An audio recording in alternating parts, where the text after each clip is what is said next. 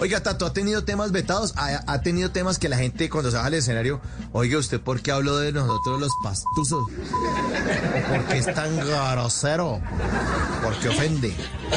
No, sabe que no, sabe que no, no, no, no, no, normalmente como Sí. que no, no tengo, no tengo, no, no sé, como que mis líneas son muy universales, son como muy polite a veces, como muy, o sea, muy generales, pero lo, lo chévere es que yo no, yo no decido que sean así.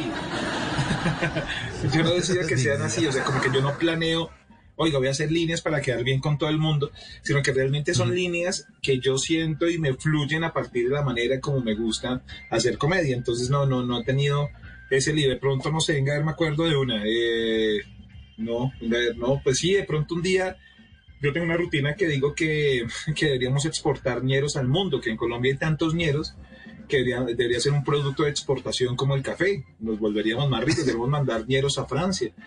Entonces yo hice de ñero, entonces yo dije que un ñero en Francia sería fenomenal, sería como, excusez-moi, bueno, güey, alguna vez así.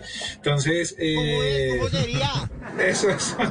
No digas. bajé, bajé y, y ñero se ofendió, que lo que más me divierte es cuando alguien, o sea, yo pensé que alguien, yo pensé que eh, la denominación de ñero no era algo eh, por lo cual eh, una persona se pudiera sentir, eh, re- no sé, representada, pues.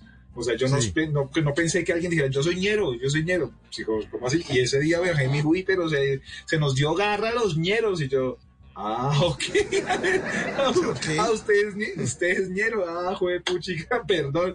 Me voy a, me voy a, voy a ofrecer una disculpa al Sindicato Nacional de Ñeros Unidos de Colombia. Entonces, solamente un como- no entendí un ñero cómo se molestó, pero, bueno, también, bueno, después se rió y, y- y me compartió más historias de su mundo ñero. En las noches la única que no se cansa es la lengua. Por eso de lunes a jueves a las 10 de la noche empieza Bla Bla Blue con invitados de lujo. Hola, soy Marcela Carvajal. Los saluda Julio Alberto Ríos, Julio Profe, el youtuber. Los saluda Ever Vargas. Saluda María Jimena Duzán. Les habla Harold Trompetero. Les habla Alfredo Gutiérrez. Con buena música, con historias que merecen ser contadas, con expertos en esos temas que desde nuestra casa tanto nos inquietan y con las llamadas de los oyentes que quieran hacer parte de este espacio de para gente despierta. Bla bla blue. De 10 de la noche a 1 de la mañana. Bla bla blue. Porque ahora te escuchamos en la radio.